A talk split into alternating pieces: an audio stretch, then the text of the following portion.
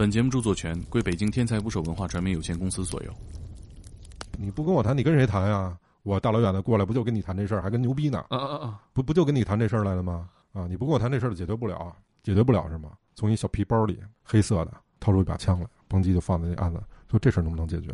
这是我人生中第一次看见枪啊！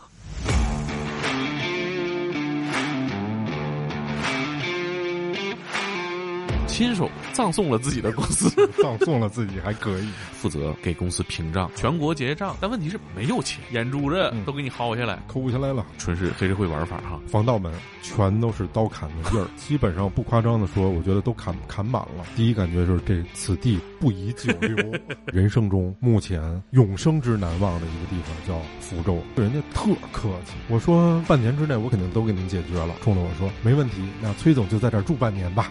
哦，这软禁了吗？对呀，解决不了什么？从一小皮包里，黑色的，掏出一把枪来，到那给我吓吓坏了。我亲眼看着，就咱穿那个衬衫呀，衬衫领都给撕掉了。哎呦我去，大流氓都不显山不露水，你看着就是普通人。非常客气，用两个字告诉我们滚蛋，骂他骂的跟孙子似的啊！你能想到的最难听的话都骂了。人家那边的反馈就是说，别臭来劲，这点钱在我们集团不算钱。电梯开了，先扔出一把斧子来，咣当扔地下。啊，这也太吓人了！这人一回身我就看这屁兜里揣着一把菜刀。第一句话，你进来一下。啊，哎呦，想不到，真是草莽江湖啊！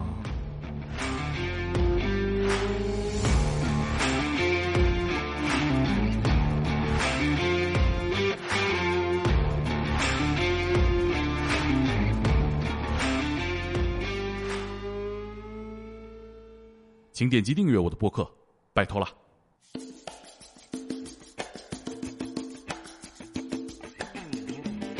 打捞最带劲的职业故事，这里是天才职业，我是猛哥，欢迎我们今天来录音的能力有限电台的老崔。哎，各位天才捕手的朋友们，大家好，哎，我是老崔。老崔，我们呃前几天发了一期哈，哎，其实是半期，半期，欠大家半期，没错，因为我们这个故事没讲完，没讲完呀。嗯，对，我们得简单跟大家回顾一下老崔上次来聊了啥，前情回顾。哎，以什么样的身份，对吧？我们都知道能力有限电台，但是对你的各种身份里边，好像不知道你曾经也是一个互联网行业的，这叫什么呢？羞涩了，羞涩了。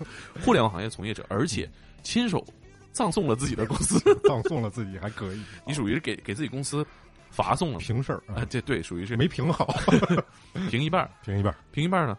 简单来说，就是老崔在当时全国前三的团购网站，是的。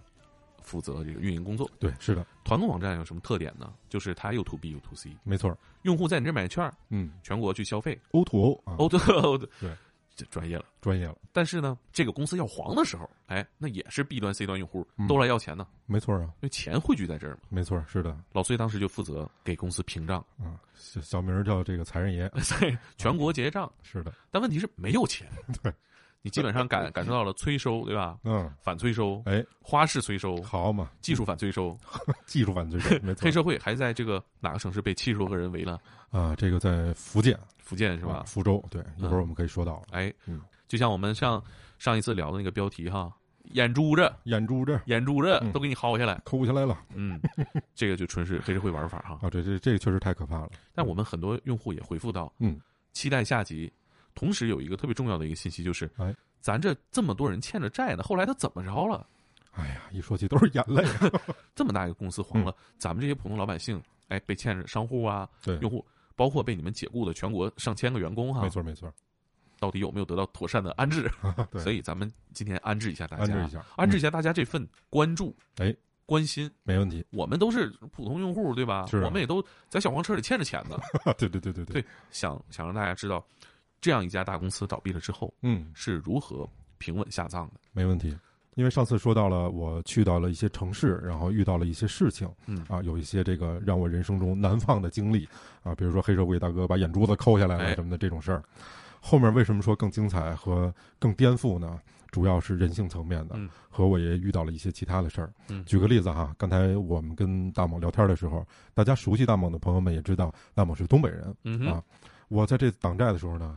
也去过东北，来到我的家乡啊，可不嘛？怎么样？我家乡的老乡给你招待的周到不？相当之周到，好家伙，吓坏了我了！是精准点，是沈阳是不是？是沈阳，让我听听 沈阳人怎么回事呃，第一个下马威就是我到了沈阳之后，瓢泼大雨啊，那个风刮的特别大，然后据说给当地的好多广告牌子都吹坏了，嗯，好像也伤了人。嗯，我说这个不老吉利的感觉是啊。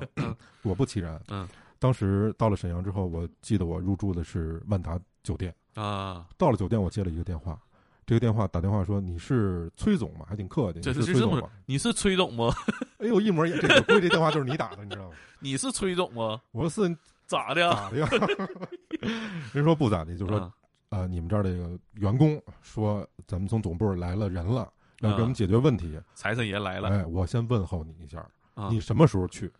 去我们那个办公地址。啊，我一听这口啊，虽然是客气的，但是一定是柔中带刚，这话说的。然后我就跟他说了一个，比如说我后天我前面要处理点事儿，什么乱七八糟的，确实也需要处理事儿。嗯，所以第二天我起了一大早，因为我当时要处理的什么问题呢？第一步就是要把我们整个在以前的办公室的旧址搬走。啊，因为那个地儿已经不太适合再办公了啊。一个是房东有有意见，嗯，另外一个就是之前的员工基于各种的欠薪和欠款问题啊，也很疲惫了啊。所以呢，先把这个地儿搬走，再起一新地儿，再招一批新员工，找一个新的站长，嗯，干这么一个事儿，嗯，再说欠款问题，两步走。那个地儿怎么样了？现在？好，我第二天早上起来一去哈，我说为什么人家柔中带刚是有原因的。首先，一个防盗门，它是一个商住两用的这样的一个公寓式的别墅，哎，到那儿一去，防盗门。嗯全都是刀砍的印儿啊，基本上不夸张的说，我觉得都砍砍满了，全都是刀砍的印儿。然后那个呃防盗门上面的那个猫眼被抠坏了啊，同时在防盗门上全都是脚印儿。哎呦，就是我当时看到的第一场景是这样的，所以我知道肯定咱东北人也暴脾气哈，肯定当时出了不小的问题，才会导致我看到了这样的一个情况。对。我的第一感觉就是这此地不宜久留，赶快要处理问题。夜藏梦多，夜藏梦多。然后因为我是有办公室的钥匙的啊，所以我就打开了办公室进去，先盘点一下这办公室里面都有什么东西。啊。还残存的，首先第一个值钱的东西都被搬走了，嗯，比如说像笔记本电脑啊、打印机啊、什么交换机啊诸此类的这些东西都被搬走了，嗯，留下了大概有呃四五十套家具。啊，就是办公桌椅啊，这些东西挺大呀，挺大。因为沈阳站是个大站嘛，啊，它毕竟是省会城市嘛，所以在当时沈阳站的员工很多啊。OK，那盘点完了之后，我记了一个数，然后呢，我给那边房东打一电话，我说兄弟来一趟啊，聊聊。然后他说来了啊，那走呗，就过来了。上来就开始指着我鼻子开始说我说你看我们这门，你看我们这窗户就乱，因为我觉得他应该就是为了要点钱，也非常正常，我很理解。所以我就没跟他说别的，我说兄弟，咱别说别的，你就说这多少钱就完了，就别扯别的了，我给你赔都赔。我觉得我也应该给你赔，弥补损失嘛。是的，嗯，我说但是呢，咱也别狮子大开口，就是你原样的门多少钱，安装什么时候，你告诉我一数，嗯，我也不是说没买过，什么多少钱我都给你，正常，我痛痛快快的把你欠的房费也给你，嗯，相关损失我能给的我也能给到，都没问题，但是你得答应我一条件，那哥们显然。看了我之后，他没想到我那么痛快，还想掰扯一会儿呢。啊，他觉得就是你得拉锯一下嘛啊。他当时跟我说句话，他说：“你是敞亮人，敞亮人啊。”他说：“你你是敞亮人。”我说：“对。”我说：“这我敞亮，你也得敞亮。”嗯，我我帮您把这问题解决，你也得帮我一个问题。嗯啊，他说什么事儿？嗯，我说因为我人生地不熟，我要把这些东西都拉走，以便您更好的租下一家。哎，咱总得处理。对，我不知道这个租车公司什么的这些我都不知道，搬家公司我全不了解。我说你把这事儿帮我处理了。哎。他说没问题，他说把这事儿处理了。我说赶早不赶晚，嗯，赶紧的，咱别节外生枝，嗯，一码 一码是一码，嗯，行。然后简而言之吧，把这些事儿乱七八糟都处理了，装好了之后，我给他结完账，这边的事儿第一站算了了。啊，然后找了一新办公场地，都布置好之后呢，我们当时有一个站长的候选人啊，我跟他谈了一下，我说这个前面的问题不用你处理了，嗯，那些擦屁股的事儿我来，你就把业绩做好，嗯、我们该支持支持，就这种套话吧。嗯嗯，说完了之后，这时候说说崔哥。那商家您打算怎么处理啊？啊，我说是，对呀，咱这沈阳 KTV 的洗浴啥的也多，因为当时兜里没子儿，确实对也不太好处理。哎，这个其实就是我们今天要聊的嗯主要的故事在后面，就是这是没子儿的时候哈，后来呃一会儿观众会听到，大家能听到就是后来有子儿了。有子儿啊，比他妈没子儿啊更麻烦，还难受呢、啊。以为有钱好，其实不是。哎，要不说见人性呢，咱慢慢往后聊。嗯、第一个先说完哈，咱们把这事儿都处理完了之后，嗯、我说呀，你呀先把你觉得在这个地方重点能给你带来价值的商家都约过来啊，我来跟他们谈。咱得续上，必须得续上，嗯、这是你活的一个基础。对，要不然我再重新花钱招团队，对，你不产生业绩和价值，重要合作伙伴亏的嘛，嗯、对吧？我说我手里面先紧着我这个钱，嗯，能给的给，但是这事儿只限于你。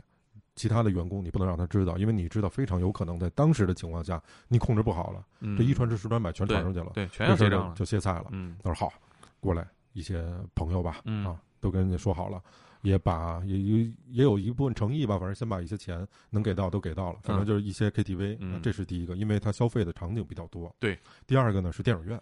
啊，然后第三个非常重点的，也是数量最多的就是餐饮。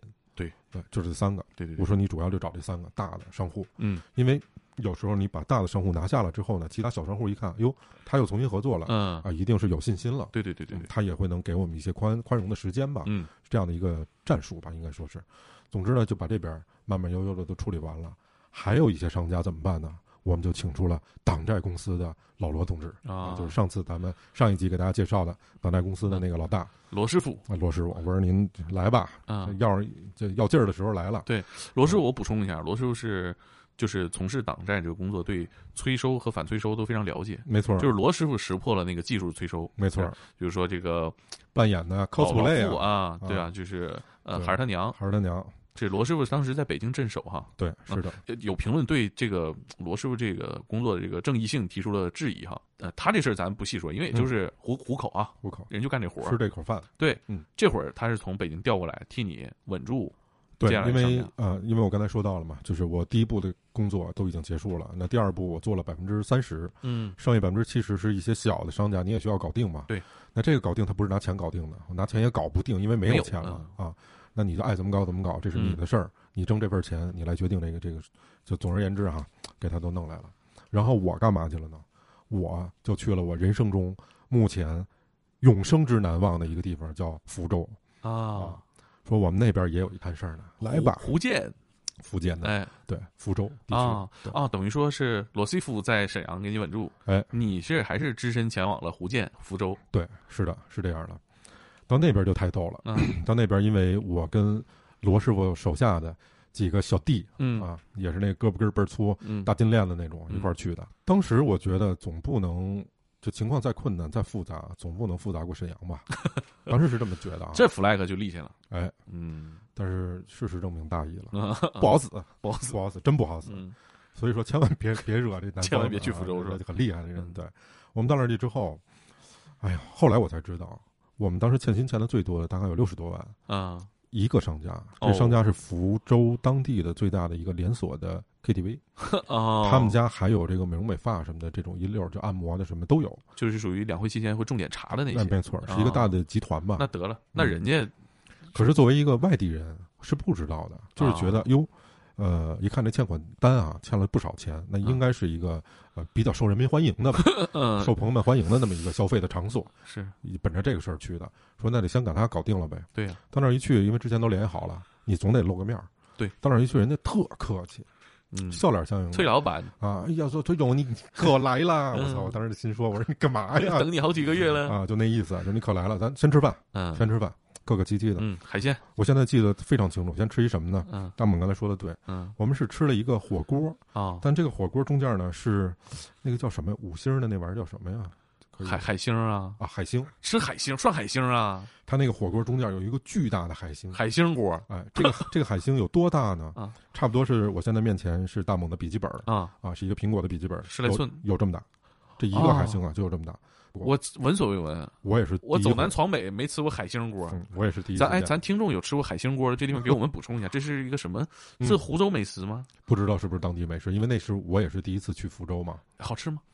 就觉得汤特鲜啊。因为为什么只记得汤特鲜？因为汤之后的事我全有点断片了，因为喝酒喝太多了。但是我就记得当时人特别跟你客气啊，欠钱的事儿只字未提啊，没提都数字。嗯，但是呢，你奔这事儿去了。他又不给你提这事儿，你心里是有点打鼓的。对对，因为你肯定得解决这事儿嘛。但是人家没吐口。对，人照常来说，嗯，你就是咱就是解决这事儿是吧？对，没吐口，这叫好饭不怕晚，死的不怕早 是吧？然后当时就酒过三巡嘛，啊，那那哥几个就作陪的，也都特别能喝酒。我那会儿年轻的时候啊，算是喝的还可以，我一斤的酒量是没问题的。嗯，也喝的五迷三道的。好，我一看，一般喝完酒，大家福州那边的呃。一些习惯就是坐下来喝喝茶啦，喝喝茶，功夫茶什么的，喝点儿，然后跟你开始聊正事儿。对，还没到喝茶的时候，我看那个啊，罗同志啊，我们老罗后面那几个小弟，我操，一个是钻桌子底下去了，另外一个呢，在沙发上就这么抓，你看，就喝多了。啊，就仿佛看见了未来要抓在手里 那感觉，就开始在那抓，不知道人家干嘛呢。我呢是有点头晕了。啊，然后人说来喝个茶，旁边大包间儿，一边吃饭旁边是喝茶的地儿啊，他们那边都是这样的大包房，有两个套间儿啊，像旁边那套间儿，然后人家说说，哎呀，说我们也困难。经营不善，要不然我们也不能做团购，都是压低了利润做的。对，我们本来就不挣钱。嗯，您看现在差了六七十万，这也不是个小钱儿。嗯，我们得活着。您看这事儿怎么办？我当时身上能用的额度是一分钱都没有了啊，因为我全给了沈阳那边了。嗯，开始跟人打太极呗。我说这事儿我们了解，很重视，要不然不能来，大老远的派一个人过来，也是想给您解决问题。对，但是您呢也得给我们一段时间。对吧？嗯，我们是有这个诚意的。对呀，拜托，这个崔总说的有道理哈。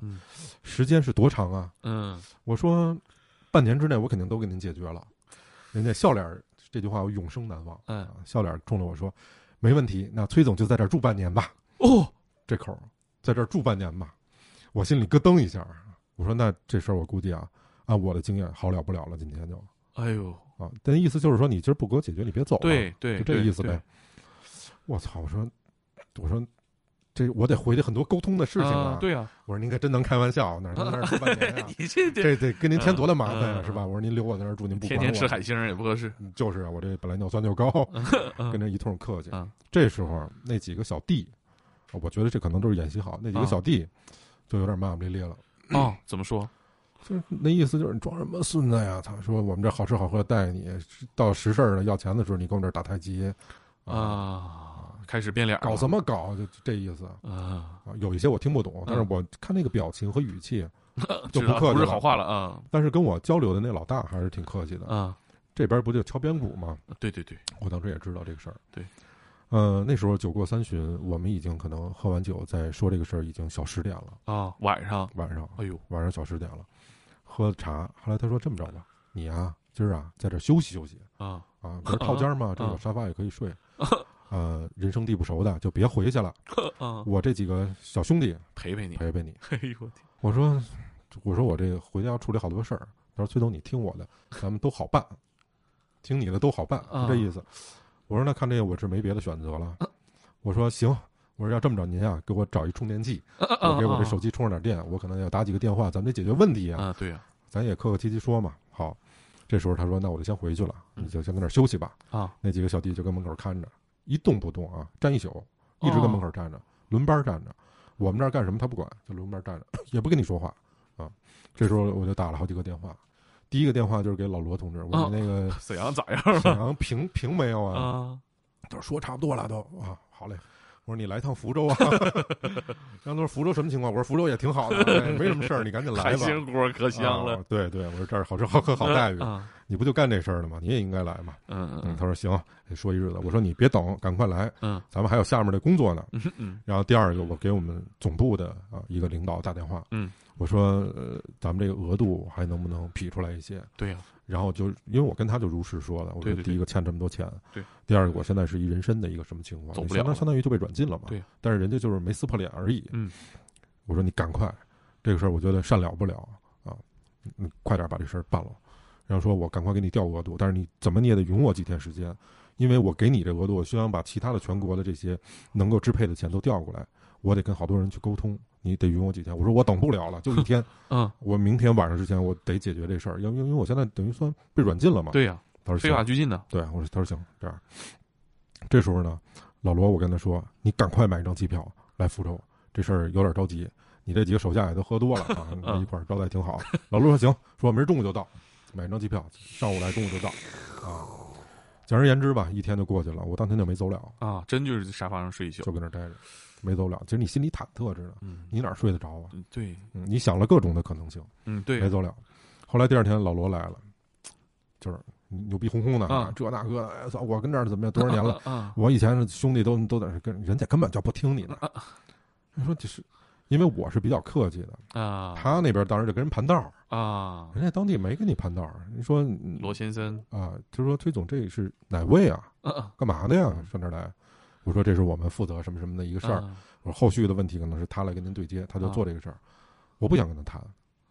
后来那老罗说：“你你不跟我谈，你跟谁谈呀？我大老远的过来，不就跟你谈这事儿，还跟牛逼呢？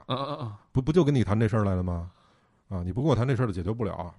哦，解决不了是吗？从一小皮包里，黑色的啊，掏出一把枪来，邦机就放在那案子，说这事儿能不能解决？这是我人生中第一次看见枪啊，黑色的小皮包，我记得特别清楚。哎呦！我上次看这场面还是那个葛优和姜文，这个能不能挣钱？能，这是要钱，这是算是用到绝招了。他拿出这把枪，当然我不知道是真的假的啊，我希望他是假的。咣叽往桌子上一放，他说：“这事儿在一大茶盘上面啊，啊，他说这事儿能不能解决？就那意思啊，就这事儿能不能聊？嗯，他显然那老罗显然也没意识到，我也没想到，因为那哥们儿就完全是笑面虎，和颜悦色的跟你说话，这一下就要翻脸了。对呀。他帮你拿那把枪，后面那几个，他那个小弟呱就站起来了。哎呦！我说我操！我说这要打架！我说。后来我就笑脸相迎呗，老罗那边他妈没话了，就对呀。你看这，我说我说大哥，这哪至于啊？您真能开玩笑？对，我说这哪至于啊？我说我们这罗罗哥，我也叫罗哥，我们这罗哥平常说话就这样，大大咧咧的。我说您别往心里去，嗯，对吧？我说咱们还得要解决问题，您把这收起来啊，大可不必。我说第一个，我们都是给公司干活，不是我个人欠您钱，事实也如此嘛。哎呦天！我说您把这收起来。哎，你这活真不好干，特别不好干。就我的嘴欠的，我说哎，真的假的？这个那我搂你。对我肯定问，我说你这是真的吗？你拿出来。这是我人生中第一次见着，怎么样？那个看着，呃，特破。我当时觉得，越越破越吓人。他不是说像那个咱们在电影里面看到那赠格洛克啊，什么沙鹰的啊，不是，很短。好像后来，哎，对对对，我后来查了一下，说就是五四式。他越有这种质质感，越吓人。嗯，可能是觉得，我当时分析他的心理啊，我觉得可能是，人家觉得我要镇不住你这钱，我就要不回来了。对对对，所以我得弄点狠的。对，他就把那枪掏出来了。到时候给我吓吓坏了。那你说这管用吗？呃，还算管用吧。啊，那意思他他那意思就是说我我我想跟你聊，跟老崔聊啊，你别说话了啊啊，因为你跟我说话我不爱听。对，说这这事儿，但是他把这事儿把这东西一拿出来呢，那边也就不说话了。我说您等等啊，我也跟您说了，这个您欠款时间这个长，并且欠款数量大，嗯嗯，我得有时间去调这个钱。嗯，对，我这会儿赶快问，我说什么情况什么，而而且我偷偷拍了张照片拿手机。嗯，我说你看人给我拿出什么来了。那边说行行，您 别着急啊，我给你解决。但是确实也没那么多钱。我记得当时，如果我没记错的话，可能东凑西凑，当天啊凑了有十七八万。啊，那差的挺多呀，差的是挺多，但是他有一个诚意吧，算是。嗯，人家要大奔，你这刚给凑出个雅阁。哎呀，有东西没有强 啊！我觉得当时人那边也看出来了，就说你要是真有，你不会不给我了，因为我我都这样了嘛。嗯，看来是真没有。嗯，但是呢，我不能说这事儿就算了，没有。对呀，是啊，啊，然后我就说，我们现在有这样的一个额度，因为他每天的额度有限。我说我明天再给您打点儿，后天再给您打点儿，我有一还款计划。同时呢，您呢也别别别动气，别动气，别生气。我说为别走火了啊，就是我说我也能理解啊，这自己做一买卖不容易，欠那么多钱也找不着人也不行，我来就是为了解决这问题的。我说您就看我了，嗯嗯，那大哥说行。嗯，说但是咱们说好了这还款计划，我信你，你按照这个计划来。嗯，我要不信你了，咱就不好好说了。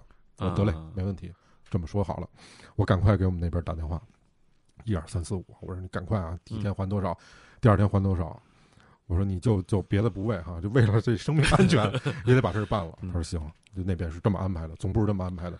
我知道那边电话，他说我最少能给你匀出大概四五十万哦，但是我得一个一个礼拜之内，我一天一天打啊，这边我都安排完了，打电话都安排完了，我那边不是出去打电话嘛，这边已经撕巴上了啊，嗯，因为我出去，我说我说大哥，我先出去打一电话去，啊，我说我看我怎么处理这事儿。那会儿老罗和他那几个小弟跟那坐着呢，啊啊，我回来的时候就已经撕巴上了。我亲眼看着啊，就咱穿那个衬衫呀，那衬衫领子都给撕掉了。哎呦我去，这是拥护点啥呀？不知道，可能就是那老罗就觉得跌了面了。那肯定是，就觉得跌了面。说我也混那么多年了，虽然强龙不压地头蛇吧，但是你对吧？你这样一点面不给我，我以后在我小弟面前啊，我怎么混？谁还听我的呀？对呀，我得跟你争磨两句吧。嗨，这我觉得那咋找回来？人家有枪啊。对啊，人家说，反正就是啊，这俩人都没动啊，小弟跟小弟就撕不上了啊。比如说，我说我想出去什么抽根烟去，他说你就在这抽啊，出去干嘛去？这儿能抽，他室内不能抽烟。哎，就那意思就是我我就我就愿意在外面抽，你管着吗？就这意思！你就不能出去抽去，就这么着。吵两句之后就撕巴上了。哎呦天，这个容易耽误事儿啊！对我一想，我说这要真撕巴上就是一个推搡嘛，嗯，这要真帮帮打起来了，对呀，那可能就谁也就控制不了了。怎么样？怎么解决？到那之后，我一看这这弄上了，然后我就喊了一句：“说他干嘛呢？”就是我就急了，就挺横的那种。我站在这个角度上来说，我只能说老罗他们那帮人是啊。我说干嘛在哪抽烟不是抽啊？就类似这样的，说他们两句，你得给人那边一台阶下呀。然后那边一看我这跟那嚷嚷了，他就说：“他说就冲他们那小弟说啊，那意思差不多了，别别别别别闹了啊。”那边就收手了，然后就一来二去的说点那个场面话吧，互相都指责一下，互相都道个歉。我说这干嘛呀？咱们都来解决问题，对吧？咱也没私仇，是吧？可能这事儿处理完了。是兄弟，咱还能见着；不是兄弟，可能咱这辈子也没机会再碰面了。嗯，当然我这辈子不不太想去。对，你，说人家来好吃好喝好招待的，对呀，咱咱不能那么没礼数啊。是是，诸此类的，说了那么几句吧，把这事儿搪过去了。哎呦天！搪去之后呢，那大哥还不错，他说：“那你先回去，比如换个衣服啊，什么诸此类的。”啊，说我们也是着急，是因为后来我是觉得啊，这大流氓都客气着呢。嗯，大流氓都不显山不露水的。嗯，你看的就是普通人。嗯，他不会说那个。弄一大金链，弄一大金链、大金表，不那么打扮，嗯，都很客气。对，人不是小混混，人是生意人呢，是的，都很儒雅的那感觉。但是说话和眼神上你能看出来，第一个说话我觉得非常坚定，嗯，不容置疑，没得商量，是这语气。嗯，眼神是你能透露出看这个人是很沧桑的那种感觉。嗯，因为当时我不到三十岁的时候才啊啊，那个大哥得比我现在岁数可能还得大四十多岁了。嗯，我是这个感觉印象特别深。大哥穿了一个花衬衫啊。半截袖的花衬衫，嗯，平头，嗯。啊，然后穿了一个塌拉板穿了一个长裤子，就有种毒枭的感觉了啊，有一种就很随意，嗯，后面小弟打扮都又勾勾又丢丢的那感觉，对，这是在福州，嗯，回去之后干一什么事儿呢？因为，呃，在这边我们当时在三里屯办公嘛，嗯，三里屯由于长时间的呃商家都过来，包括警察也老来瞎折腾，那边就不让我们在这儿办公了。啊，人家物业不干了，对对对，滚蛋，嗯，很客气，干嘛啊？对，非常客气，用两个字告诉我们滚蛋。后来我们说呢，滚哪儿呀？对，滚一地儿啊，对吧？找了一个三元桥旁边的叫什么大厦，我忘了，就是三元桥的地标建筑，中间有一个大表。搬到那儿办公，就相当于我们当时一个什么阶段呢？从刚才我们说了，从八千人到四百人，从四百人到了两百多人，嗯啊，是这么一个阶段。嗯嗯，差不多，我们手里面的这个钱能。把这些中大型的我们想保的商家啊都还完了。那时候，哎，那时候你们还是想继续经营下去，就没没打算说收尾。他总是给你留着一口气啊，这口气怎么回事呢？这口气实际上就是有投资方还在跟你接触啊。为什么他愿意接触呢？很多的是，呃，我们我们说当时的投资方，更多的是什么对冲基金啊，嗯，还有一些商业银行啊，还有一些呃财团，尤其以财团，他是不了解中国市场的，嗯嗯，他就觉得哎。你们从这个报告上，嗯。嗯还不错，同时呢很便宜，嗯，就我融你钱很便宜嘛，嗯。嗯，我能拿到更多的股份，花更更少的钱，嗯，有这个机会，有这个可能性，就保持谈判，嗯，所以我们就觉得，如果现在要把这事儿关了，完了，嗯，就等于死死死踏实了嘛，死彻底了，没有任何可能性了。如果要是还有一一线生机的话，我们再坚持坚持，嗯，老板其实之前是这么想的，跟我们也是这么传达的，嗯，所以我们因此就这么扛着。后来到那边的时候呢。阴差阳错的，就是终于把这个投资的钱给了，哎，给到位了，嗯，就是相当于手里有钱了。多少钱？当时给了五百万，五百万人民币，人民币啊，五百万人民币。那这个你们怎么规划这个钱？哎呦，当时给这个钱啊，后来想啊，还不如不给呢。啊，它的转折很大，嗯嗯，主要转折有两个，嗯，第一个呢是当时我们的创始人，嗯，也就是说我们的老板啊。因为他融资融的很多，当时二十四卷的时候已经融到 E 轮了，A B C D E 嘛，对，得上市了。对，因为你每次一融资的时候都会稀释创始人的股份，对，比如说我现在有百分之五十，嗯，那我融了大猛一千万，嗯，那我现在可能就剩百分之四十九了，嗯，哎呦呵，那你这估值太高了，嗯，就是每次融资都会稀释股份，嗯，在这轮融资的时候，造成了一个什么问题呢？就这股份已经稀释到创始人没股份了啊，有可能最后就剩百分之十了。我拿了四百万之后，我得给你百分之七。啊，我就剩百分之三，变成一个极小极小的股东了。嗯，啊，甚至说比团队拿的这股份还少了。对呀，它变成一这情况了。啊，那创始人是始料未及的。嗯，他的感觉就是说，可以撤了。那我拿钱干嘛呀？嗯，就我拿钱，实际上相当于把我自己给出局了嘛，送出局了嘛。而这钱又不落落到我手里，就给大家分了嘛。啊，那我拿它干嘛呢？嗯，我创业这儿费了半天劲，担了那么大风险，我干什么呢？对，有这么一个问题。对，这从人性上我觉得是能理解的啊。做的好不好单说，但是肯定是能理解的。对，因为这个时候我也觉得他不容易，就是说所有的企业家们，王八蛋有王八蛋的那一面，嗯，但是他确实背后有很多东西我们不知道，比如说我跟他，呃，还有团队的其他的伙伴，曾经也去过这种融资的现场啊啊，因为他要见你的团队啊什么的，是核心团队。对，我们在去现场之前，呃，有现在特别大的这种融资的企业和公司，我不能提他的名字哈。就大家都知道，一搜全都知道，嗯，骂他骂的跟孙子似的哦，你能想到的最难听的话都骂了。哦，那干嘛呀？这场合这咋咋咋这样呢？就是我给了你几千万呀，你现在都没了呀。哦，也是啊，啊，你什么情况啊？骂的跟孙子一样。哎，咱们一般人就这帮人都西服革履的，人五人六的，你都想象不到能从嘴里说出那么难听的话来。嗯，我当时都听见了。嗯，这是我没想到的这一幕。就是也挺看人性的，CEO 一直是自己来扛这个事儿啊。对对，这是我觉得他也不容易的一 一点吧。是，当时骂的都跟孙子似的。对，但是终归无论什么原因把这钱拿着了。嗯，但是他提了一个要求。嗯，CEO 提了一个要求。嗯，说这个钱我得分一部分，然后我出局。啊，这事儿跟我没关系了，我出局。嗯，你要是答应，咱就这么办。嗯，你要是不答应，哎，我就把这网站关了，不干了，我不容了。对，但是啊。咱们那时间点是这样的，他说这个话的时候，钱已经到位了，啊，先到位后说的话，那等于说他要是关了，这钱就呃趴在账上了，就是按正常的流程来，就无主了，对，就趴在账上了。他要是于这个也算是这个钱是共同的，所有的 A、B、C、D 一轮的所有股东们共有的，啊，他应该是这么一个分配的形式，这么一个情况，他拿这个事儿去跟人家作为一个谈判的砝码。嗯，实际上，如果你都关了的话，是对谁都没好处的，对对吧？对，利息是也没多少。对，然后当时我们这边的投资集团呢是一个外国的公司，马来西亚的一个集团公司，人家那边的反馈就是说，别臭来劲啊！说第一个，这点钱在我们集团不算钱，对呀。第二个呢，就是你要臭来劲，我就收拾你。第三个就是你要关了就关了，我不在乎。说了仨条件。那边也操暴脾气了，你知道吧？就破釜沉舟了嘛，相当于他没退路了。嗯，说那我就关了，我还就真关了啊！太刚了啊！你怎么着吧？我还就真关了。所以那那段时间团队特别恍惚，是因为经常看不见我们的创始人，然后到底干还是不干也都不知道。大家一没有就群龙无首嘛，一锅粥特别乱。后来我们就自己分析说到底干不干？我们分析出来，可能按照他的性格，估计就不干了。还就果不其然啊，还就不干了。然后不干，这人找不着了。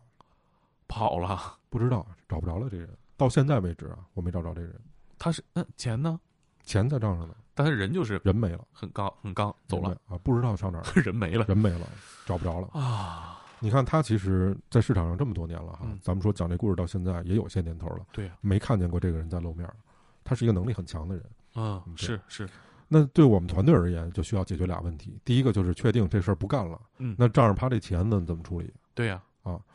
第二个呢，实际上这个公司的所有者变成这个马来西亚的某集团了，对，就因为你是最大股东了，你变成我们老板了，对呀，你得管我们呀，我们这儿还得好几百号兄弟呢，大家得吃饭呢。但人家那个集团的生意和组织架构来说，不会因为这五百万怎么着派派你这儿一伙人给你经营这烂摊子，对，因为他纯粹就是一个投资行为，对，但是他不参与你的运营，对。当我们去找到他的时候，那边负责的人大吃一惊啊，说哟。确实是这么回事儿。他要是不干了，那这个最大的股份是我，这个公司是我的，这公司下面还有二三百号人呢。呃，对呀，那我怎么处理？还欠着钱呢。是啊，钱这事儿啊，跟他就他就不想认账了啊，就因为是你过去的事儿。那倒是，那确实都是一些小钱了。嗯，因为当时我刚才说的这么多啊，这个过程中还是多少还能产生点收益和价值啊，因为团队的这个。呃，人员缩减了很多嘛，它成本也低了很多，哎，跟现在的环境很符合呀，一模一样，瘦身一模一样。过了几天，人跟我们约了，都不见面了啊，直接做一电话会议啊，说第一，这事儿不干了，嗯，我们认头吧，按咱北京话说，认倒霉，嗯，拉倒。第二个呢，这钱不要了，啊，你们自行分配啊，然后呢，这钱我是以美金的形式。打到你们每一个人的私人账户上，因为你如果打到公家账户上，很有可能被冻结。对呀，啊，我打到你们私人账户上。当时我们的财政的策略好像一个人的账户里面只能收二十五万美金，啊，或者二十万美金，我记不住了哈，不会超过二十五万的。嗯，啊，我打到你私人账户上，然后你兑出人民币，你们啊做一个方案，这个方案是怎么去把下面的这几百号人平均都发完？嗯啊，你把这事做完了之后，或者说有一样计划，我们双方都确定，在上面签字，就是这钱我给到你，同时这事儿跟我没关系了。嗯啊，我就该干嘛干嘛，你该干嘛干嘛。嗯，咱把这事说清楚了，行不行？对。后来我们觉得这是一个很好的方案，是啊，确实也很好方案。这这基本是你们来能提诉求里面最好最好的一个解决方案了之一了吧？嗯，我们就同意了。嗯，但这个事儿是没有这个党债公司这些人参与的，因为跟他们其实也没有关系，没关系的，嗯他们就拿党债那个钱。但是我后来才知道，这里面还有他的事儿，啊，咱们一会儿一会儿再说。嗯，给我们造成了很大的困扰和问题。嗯当时拿这个钱的有这么四五号人吧，啊，总之把钱都打下去了。有你吗？啊，没有我当时我没要啊，啊有四五号人吧，都是我们位高权重的，嗯啊老领导什么的，这种大家都拿着。为什么不打到一个人账户，或者说他派几个人呢？对呀也是怕避嫌啊就，怕万一要有点什么问题，我们也不敢打到一个人或者几个人，太容易，跑了。这跑了你找不着，而且这事说不清楚，对你这事儿没有什么是打他私人账户上来的，你打私人账户，对啊，我我也我也我也没骗你，对，咱也没签任何合同就是给我钱了，谁让你给我钱了？对，是你给我五百万，那那我就留着呗。是 这这你这人性也够一犟啊，大王，这事儿我不能参与，我参与我可能就是买票走了，我就太太容易那我还得去趟沈阳。太容易让人想是的喜欢潜逃了。是的，就是说大家对彼此都有一个保证。我们团队之间，因为当时的一个情况，各位想一想啊，嗯，第一个是这个公司处于一个空窗期，对。没有领导，对，然后底下的很多分站的员工也不知道总部出了什么事儿，只知道这网站不不开了，嗯，等待一个呃给一说法，对。要一结果。同时呢，我们几个人可能说互相谁也不知道家住哪儿什么这些都不清楚，嗯，所以当时找的这几个都是本地人，北京的，都是北京人，啊，都是本地人，嗯。然后并且呢在一块儿共事的时间很长，嗯。哎然后拿这个钱呢做一个分配计划，给大家都分了，这事算解决了，也算我们呃作为一个团队给各位一个交代。嗯。但是这里面事儿都来了，嗯。嗯，呃，我们当时是这么一个想法，就是说这个钱搁到你这儿、我这儿、他这儿都不放心。搁谁谁都得跑啊。哎，我们呀分批的，嗯，比如说我们每一个人办一张卡，然后人打过来之后呢，比如说今天打给大猛了，嗯。然后他下礼拜会打给我，再下礼拜会打给另外一个人啊就是打给大猛了，大猛把这个卡给到我们财务，啊。我们财务，哎，给到他，他呢去换取换出一些人民币，啊，因为你得把这个钱都攒足了一块儿发，要不然你非常容易说今天我发北京站了，那人家沈阳站不干了，对对对对对，因为他不知道是什么情况，说嗯。又发他了没发我，弄不好又过来闹，嗯所以我们就说攒着一块儿发完就完了这事儿啊，财务受点累就得了。说今天我给到这个财务了，但财务有密码对吧？早都都告诉他了嘛，嗯我密码都是统一的嘛，这嗯几个人嗯所谓的持卡人嗯啊嗯，这密码都是统一的嘛。说今儿我给到他，明儿我给到他，嗯这么一个情况啊，大家就等待着啊，这个马来西亚这个集团嗯，按照他的节奏给打。嗯嗯，在这时候，有一天来一电话，说老崔，我们来北京站开一会。我说干嘛呀？出事儿了。哟我操！我说，因为这时候打电话出事儿准不是小事儿，嗯什么事儿？他说你别问了，电话里说赶快来啊啊！去哪儿？啊？当时北京站的那个啊还有办公地点，房啊房租还没到期，嗯，我们就一窝蜂的去北京站，在和平里一个 某某某一个地方吧。啊，这些人也好长时间没见了，大家见到一块儿，开始先寒暄，然后我们那老领导来了，说今天来啊是有原因的，我跟大家说一下出了什么事儿。第一个呢是我们的第一笔钱，嗯。比如在一月一号的时候嗯。打给了大猛，嗯。大猛呢同时很顺利的把他的卡和卡里面的钱嗯。移交给了我们的财务嗯。小王同学，嗯。啊，但是小王同学失联了，啊啊，找不着了这嗯。人。你想这大猛都急疯了，对呀，操，因为所有的人不知道你什么情况啊，对呀，他就知道哎这钱打给大猛了，在你那呢，对呀，我钱在我这儿呢。啊你这钱不是分配给了我们比如说华东地区的，啊，那这华东地区的所有人肯定都找大猛啊，对呀。你后面这事儿人是不听的，他都急疯了，啊，我去，说这两天我怎么打电话找找不着了，这人没了，跑了，真跑了，真跑了，没了，道德水平跟我是不相上下，可以说。呃，甚至比你还低，嗨这是 他应该再等等的，还有两份呢。是。啊。就没了。啊，说咱们得赶快找这人，对呀，因为要不下面这分站好几百号人呢。又都来了，啊，对啊，这都来了，可是你有嘴解释不清楚。对呀，是二点零时代了，嗯，你有嘴解释不清楚，嗯赶快找。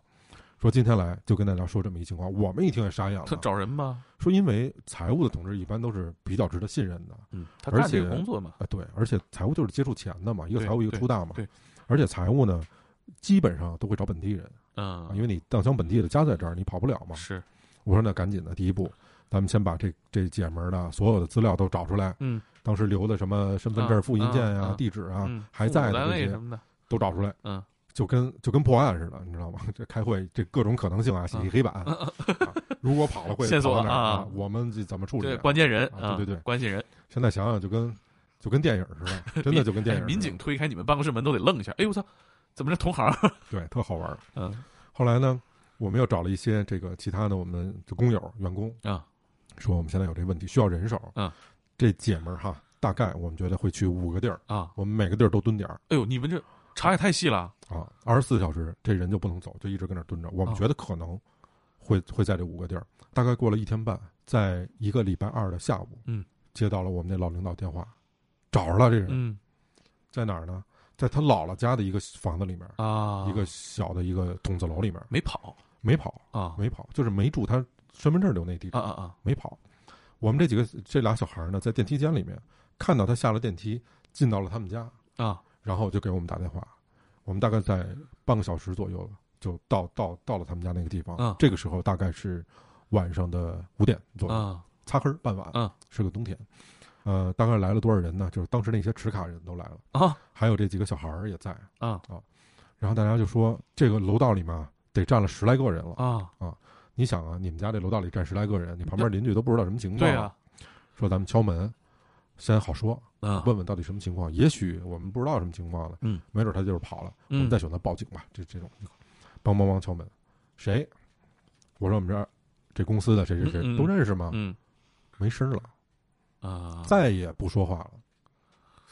就慢慢就从那个敲门，你想这大家的心情啊，嗯从平和到愤怒，嗯从愤怒到暴躁，嗯，开始踹这么，咚咚咚踹，然后拿拳拳头当当当打嗯。勒。他们家这个楼啊是一梯四户，啊。每一户呢都在一小过道里面，啊。就等于有四个过道，过道里面是一二三四 A B C D 四户，嗯，所以呢还相对不影响其他的人，嗯，因为他在一过道里面，咚咚咚就开始吹，换着人吹，换着人踹，你踹累了我踹，我踹累了他踹，哎呀，踹了得有个把钟头吧，你说这多少层啊？得，好像是在十七层，那他也跳不了。嗯，跳不了。嗯。当时我们都做了预案了，下面还 还站俩人呢，啊啊，楼底下真的啊，就真的是站俩人，嗯，就开始玩命踹，踹打。那会儿简而言之吧，就到晚上七点多了，嗯。这是第一天。嗯。说操，今儿好不容易逮着他了，如果这算再跑了，你就再也逮不着这人了。，对呀啊。人家直接就买机票走了，哎，你就不能放过他们，啊必须得给他憋出来为止，嗯爱谁谁，嗯，等着。说这个谁谁谁，你去取行军床去，那哎呦轮班儿，轮班，今儿就就住他们家门口了，轮班这环节你熟啊？你说您忙帮我拿一充电线吗？取行军床去。嗯，还搁了一行军床，就在人家那过道里面，哎呦，搁那儿说分好了班儿，就啊。这些所谓的持卡人吧，啊。一个老带一个小的，第一天就一直啊，怎么踹，怎么叫，怎么喊，好好说也不行，是嚷嚷说也不行，始终没动静。嗯就那个说谁呀、就说了这么一声，嗯，确定人就在屋里，是他本人是他本人。啊哎，这可这很确定了，就在屋里呢，再也没动静了。这是第一天，到第二天晚上就开始嘛，咱新一轮啊，我们就想，操，我好不了，你也甭好，嗯你这这没有这么干事儿的。说这这是大家最后的辛苦钱，解散的钱你给拿走了，你还是一财务，这事儿不行，又开始踹，骂，你越想越生气是吧？嗯。后来发现他们家那楼道里有一电表，啊，哎呦呵，拉闸限电啊，又找那个是不是有关水的啊各各种招都使了。然后呢，那会儿大概得几点了？晚上得九点半了，啊也始终没开门啊，这门都快踹漏了，我看着始终没开门。这会儿呢，里面的兄弟还踹着呢啊，一直没断，还踹着呢。电梯开了，嗯，这会儿我们正正抽烟呢，说话呢，电梯开了，这也太吓人了啊！电梯开了，先扔出一把斧子来，咣当扔地下了啊！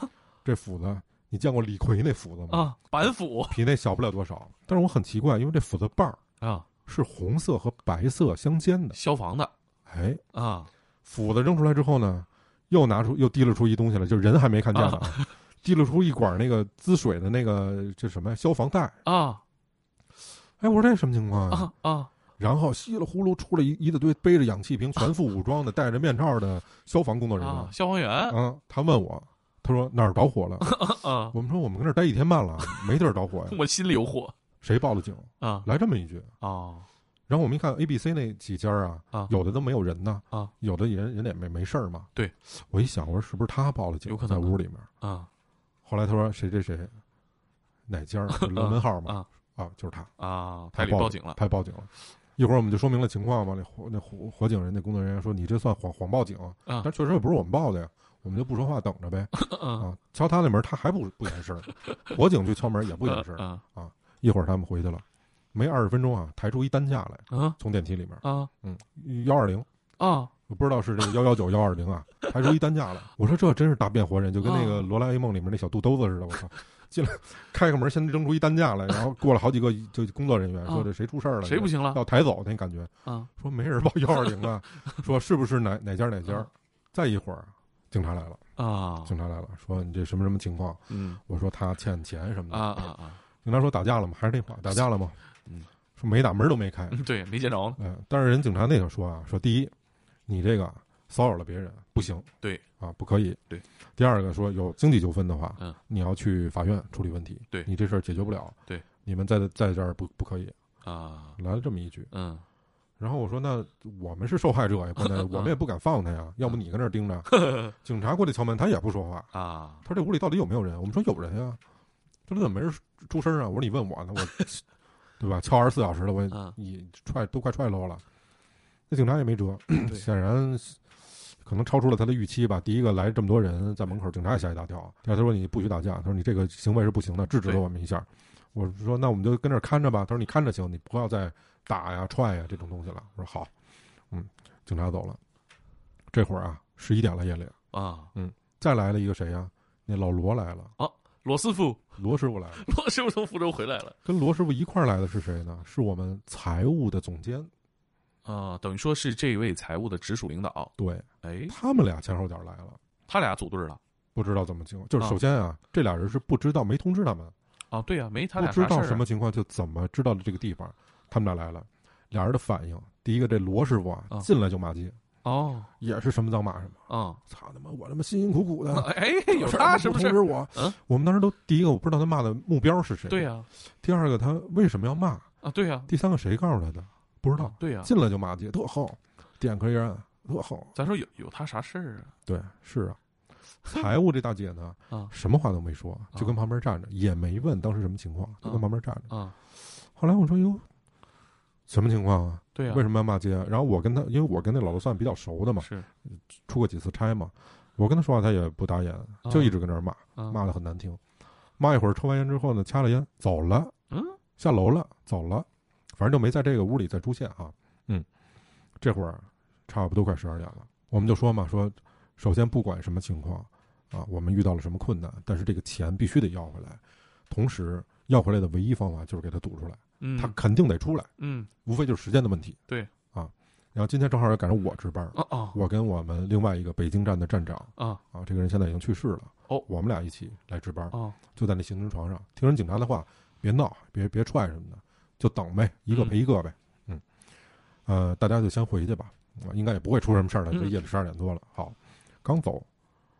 嗯，我就记得特别清楚，我正跟我们那北京站站长说话呢，我说你要不就下来买点方便面啊什么之类的，嗯。啊。嗯，门开了哦，门开了，关了，门开了啊！竟然是一个男的出来了。哎，那男的看见我说：“你进来一下。”第一句话：“你进来一下。”我一回头，我也很诧异，为什么里面是一男的？对呀，因为那财务是个女的。嗯啊，这个人大概有多高呢？一米七二到一米七三的个儿。嗯，哎呦，你这太精确了。嗯，因为他比我矮一点儿，我是一米七五的个儿，他比我矮一点儿。嗯。然后年龄四十岁左右，嗯，很黑，比较瘦，嗯，但是像是一个劳动人民，穿的也很朴素，下面穿了一个登山鞋，穿了一个牛仔裤，上面呢穿了一个这种帽衫，长袖的。哎，他跟我说：“你进来一下。”我当时就怀疑，我说要干嘛？他说：“咱们要解决问题，总得有一解决方法。嗯，进来我们谈一下，有些事儿你不知道啊。”完了就跟他进去了。这人一回身，我就看这屁兜里揣着一把菜刀啊啊！我估计他就是怕一开门，对对对对对对对，我们冲进来，对对。然后我一进去，我一看屋里面是一个两居室，啊，老的那种两居室，大概客厅有个十五六、十七八平米的，啊，装修的很简单，嗯，呃，桌椅啊、板凳啊也是简简单单的，应该能看得出来这是一个老百姓人家的，嗯，这么一个简单的布置。坐那他说你坐吧，我就坐那儿，嗯，我说什么情况啊？哎呀，他说我们这开始先诉苦啊，说我说你跟他什么关系啊？哎，那人在吗？他在呢，啊，在在啊，在呢，打招呼了吗？没有，始终没出来。哦，这事儿后来结束了，他都没出来。哦，就是他这他说我是他哥哥，说这孩子害怕你们这又又又打又闹的，他也不敢出来，吓坏了。说我呢，呃，是过来替他出来聊聊事儿，这事儿整个的情况我也都了解啊。后来我跟他说，我说那您跟我说说什么情况吧。我说第一个，我们这手里面这情况你也了解，手里面那么多钱给他，他找不着了，那我们必须得找着他呀，要不然我们下面对呀好几百号人，我怎么交代呀？咱不理亏呀，对吧？嗯。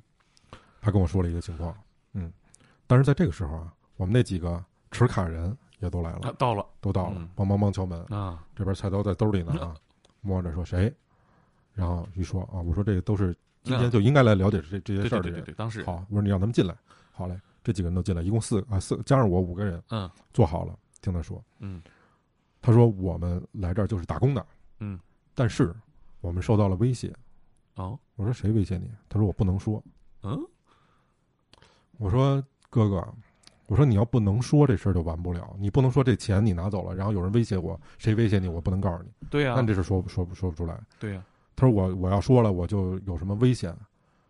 我说那那是你的事儿啊，谁让你选择用这种方式处理问题的呀？对呀，你得告诉我谁威胁你，得交流啊，我们才选择要不要报警，怎么处理这件事儿，对，怎么定性，对吧？对，正常嘛，对，因为我对你本来就不信任嘛。对，后来他跟我说，有俩人威胁他，一个就是刚才那个老罗啊，也想要这笔钱哦，对，嘿，这罗师傅这够野的啊。另外一个就是他的直接领导哦，财务总监哦，这俩人对。应该是这个财务总监知道有这样的一笔钱到账了，他想要啊，但是呢，他想用什么方法要？他找到这个黑社会啊，老罗，他要这么去要。哦，他俩在一匹，对，哎呦，这俩孙子，他俩真孙子啊，对，因为老罗是一黑社会嘛，等你拿着这笔钱了之后，我们也不敢管人家要啊，或者说他一卷门会走了，我们上哪找他去啊？对呀，这行无影定无踪的这种事儿。他们估计是这么一个想法哦，然后呢，就频繁的威胁这个女孩这个小王啊，等于说拿到钱之后，你们其实没给，就是他带来直接的压力，是他领导跟这老罗给他逼跑了。对，因为当时我们去跟那个财务总监商量嘛，就说这个事儿我们应该给一个持卡人嘛，嗯，他来去换嘛这些东西的相关流程啊。你虽然这个我们的网站不做了，但公司还在，嗯，你是一个公司里面的财务，对，这事交给你处理也理所应当的嘛。对对对对对。然后他就说是是这样的，他说我们这儿给。小出纳啊，小会计小王就给他就行了，他自己都没经手啊，财务总监自己没经手，藏的够深的啊。后来他跟我说是有这么一个情况，我们几个有点恍然大悟啊。虽然到现在我也并不知道他说的话是真是假啊，但我相信我看到的当时的那天晚上的老罗和那个财务总监，也是一位大姐，嗯，那个眼神和那个。尤其那个财务总监那个惶恐的心态，嗯，他可能就怕我们要是进去了，已经知道了这个事儿，嗯，他来探探底儿，对，嗯，现在这么一解释就全清楚了，为什么他们来，为什么到那儿一骂街，为什么那财务总监一句话不说看我们每一个人，嗯，应该是原因在这儿呢，对他心里有鬼啊，对啊，所以我们到那儿去问说，那现在这钱在哪儿？他说就在我们手里呢，啊，然后我们那边就说说两条路，第一。什么话都别说，就是我不能判断这个事儿的真假，确实我们也不能。你一面之言，嗯，在现在这个情况下，我也不选择相信你，我选择不相信你。你们把钱拿走就把钱拿回来。嗯，而且你出现这个问题，你有一千种选择的方法，你选择了最不应该的就是没有跟任何人说把这钱拿走了。对，跟你们挨不着，哪儿跟哪儿啊？这是对呀，拿钱。第一个就是你赶快把钱给我，嗯啊，我要去清点一下这钱，首先没少。对。然后第二个就是你你说你跟这些黑社会怎么样？你们的事儿我们不管了，嗯，我们要处理我们的事儿。嗯。第三个就是员工的遣散费没你的份儿啊！你要是认，我们就这么处理。嗯。你要是不认，我现在就给那黑社会打电话。嗯。咱们三头对账。嗯。如果他要认这事儿，那我找警方，我找相关的朋友，我去找他去。对，吹牛逼他敢过来当面对质？他一准不敢过来。对。他也不敢认这事儿。跟他肯定说跟他没关系。跟他更挨不着。所以他也明白跟他没这事儿成不了。那就按照我我说的方法，一二三四五，嗯，这么处理了，嗯，然后我们把钱就分下去了，嗯，这个事儿算是有一个相对来说圆满的一个结果吧，嗯，大家拿了点遣散费，算是作为一点嗯回报或者补偿，嗯嗯。那你们当时经历了这个事儿之后，怎么考虑这个钱放在哪儿？因为这眼见着就出问题啊。你说最后嘛，就是我们要回来之后。啊，要回来之后就我们自己拿着了啊，谁的卡谁拿着了。我们本来想信任一个人，对对对对。后来我们觉得还是彼此比较贴谱，信任人是这这在在当时的情况下有点不着调。对，所以还是挺看人性的吧，在这种事儿上面。嗯，哎呦天哪！听了这个整个的一个曲折波折的过程吧，大概咱们用了两期节目，嗯，两个小时，跟各位讲了一个完整的故事。对我个人也是特别有有成长吧，这个事情。对，我记得你说之后你们和几个高管都各自活跃在互联网圈儿。对，对，而且现在还有几个挺有名的企业是他们创办的。嗯，也都是嗯明星员工、明星创业家。对，是这样的。哎呦，想不到，真是草莽江湖啊！而且在这过程中，我们记得上期的结尾的时候，跟大家讲了一点所谓的生活的感悟吧。嗯。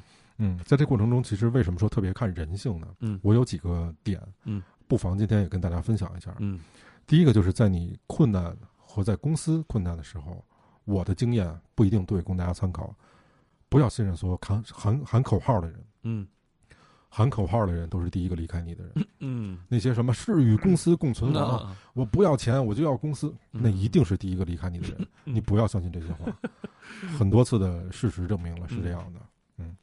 一个是在这上面比较看人性，还有就是在共患难的时候，嗯啊，我觉得人的选择啊，他用什么样的选择去达成一个什么样的结果，那跟他的修养、学识和人性都是有关系的。所以看人，我觉得更多的看这些层面。嗯嗯，这是一块儿。然后另外的一块事儿呢，就是我觉得我们可能在中国的教育都是教育大家应该成功。嗯啊，我们人性还不行，我们得狼性。对。啊，对，我们像人一样吃不饱，得像狼一样，必须得狼。你你不能做人啊，你得做做一只狼。嗯，我有时候反思，就觉得这样对吗？是这样的吗？嗯，或者说我们把眼界放高一点，我们看远一点。嗯，那全世界这么多人，大家都在生活，大家是这样生活的吗？嗯，我是觉得在我们这边的教育，更多的给人的理念是吃得苦中苦，方为人上人。嗯，我们要吃苦，要成为人上人，我们还得成为人上人。嗯，这多难啊！嗯，因为成功是一个小概率事件嘛。对，并且它不是一个你说了能成为人上人就能成为人上人的。对，它有很多的因素。对，所以我就觉得你如何当一个幸福的普通人，嗯，这个事儿仿佛是更重要的。嗯，你终归你想想。老崔这公司的 CEO 还在外面跑着呢，没错，这也是这场大浪里边的一个曾经站在浪头上的人啊。对，这就是一个小故事，嗯，在这里面送给大家。然后最后呢，祝大家都成为一个幸福的普通人。对，我觉得祝大家找到自己生活的乐趣和幸福。对我这故事从来没给别人讲过，我的第一次献给大猛。你上次评论区里就有人发现这个是吧？对，那我们下一期聊聊我跟大猛 CP 搞搞对象的故事吧。哎呦，这一期高低就得付费了，是吧？那我们这期就聊到这儿。好嘞，那就这样。谢谢大猛给我这个机会，在这里面跟大家聊聊天。谢谢老崔，我很开心。对我们站在这个中国互联网巨头这个公司楼上哈，是啊，回望这个行业，哎，祝福大家，祝福大家平安无事，平安无事，幸福健康吧。对，大家起飞了，降落了，都平稳一点，找到自己吧。哎，嗯，再见，就这样，拜拜。